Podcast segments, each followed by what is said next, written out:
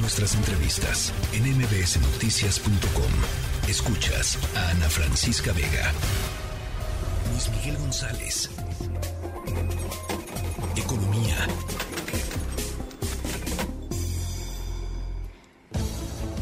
Pues buenas noticias en términos de la inflación, Luis Miguel González. Eh, sí, Ana Francisca Vega. ¿Cómo estás? Tenemos, a ver, vamos primero por el titular y luego vamos viendo los detalles. A ver. El titular es la inflación baja para el mes de noviembre y estamos en 7.8, o sea, abajo de 8% en el índice general. No hay manera de decir que no es buena noticia. Una referencia muy clara es, estaba en 8.2 hace un mes. Los analistas expertos incluso daban por hecho que seguiría arriba de 8. Sí. El, el rango de los pronósticos era entre un 8.1 hasta un 8.4. Mira. ujú. eh, no hay manera de decir que no es buena noticia. Luego ya entramos a los detalles. ¿Por qué ocurrió? Hay una cosa que podrían llamar el efecto buen fin. Vas a decir tú, "Ah, ¿qué, qué es eso? a ver. Cualquiera que haya estado en un centro comercial, bueno, iba a decir, en una calle donde hubiera comercio, se habrá dado cuenta que hubo ofertas muy agresivas a lo largo de el, básicamente la segunda quincena de noviembre.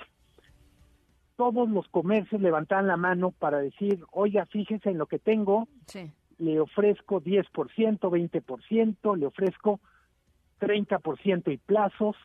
Todo eso ocurrió en noviembre y es parte de lo que refleja el- la medición de la inflación en noviembre.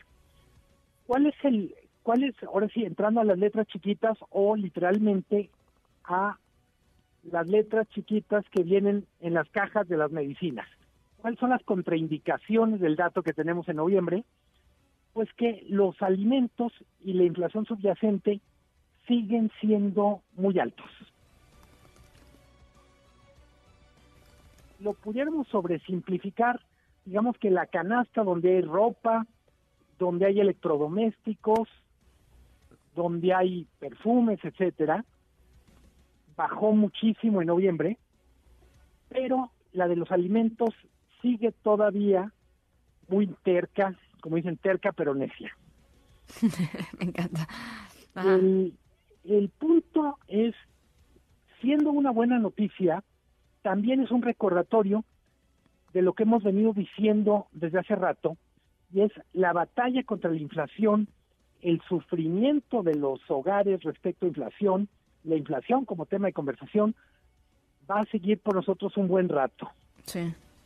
El 7.8 tendrá que ser confirmado en el dato de diciembre para poder respirar con más calma. Mi pronóstico, Ana Francisca, es que diciembre va a tener un dato ligeramente superior al 7.8 que nos está dando noviembre, Ujú. porque desaparece este efecto buen fin, Claro. porque esta inflación subyacente, el corazón de la inflación, sigue gozando de cabal salud. Oye, eh, y nada más para, para como un poco cerrar la pinza eh, en, el, en el sentido de los, de los pronósticos de, de fin de año que teníamos, digamos que a mediados de año dijimos la, la inflación, pues como, como, como nos lo estás diciendo ahorita, ¿no? La inflación seguirá, ojalá que se empiece a controlar, pero bueno, seguirá siendo un tema.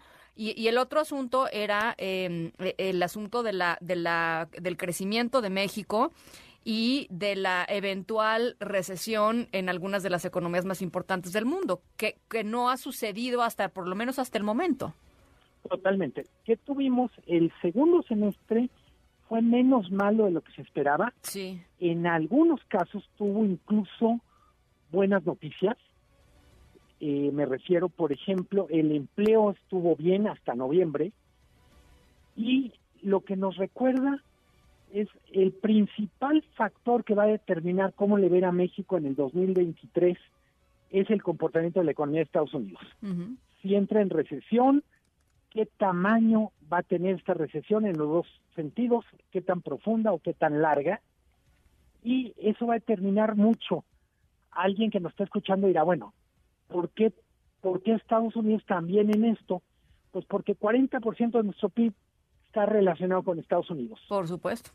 Eh, son las exportaciones, son las remesas, la inversión extranjera, es el turismo. Todo eso termina siendo que si a Estados Unidos le da gripa, mínimo a nosotros nos dan estornudos. Así es, así es. Bueno, pues ahí está. Eh, eh, importante la, reflexión de hoy y, observemos diciembre, ¿no? Observemos los, los números de diciembre para, para hacer ya el cierre después. Totalmente. ¿Por qué es importante este dato de inflación general? Muchos de los precios del sector público se van a ajustar como esto. Pienso los impuestos, por ejemplo, en la Ciudad de México el predial casi se, se actualiza automáticamente con la inflación como referencia. Eh, en algunos casos los los los los impuestos a los automóviles, estoy pensando en tenencia, etcétera. Entonces, aunque se desindizó mucho del, de los precios respecto a la inflación, todavía hay muchos que toman este precio como referencia para ajustar de cara al 2023. Así es, así es.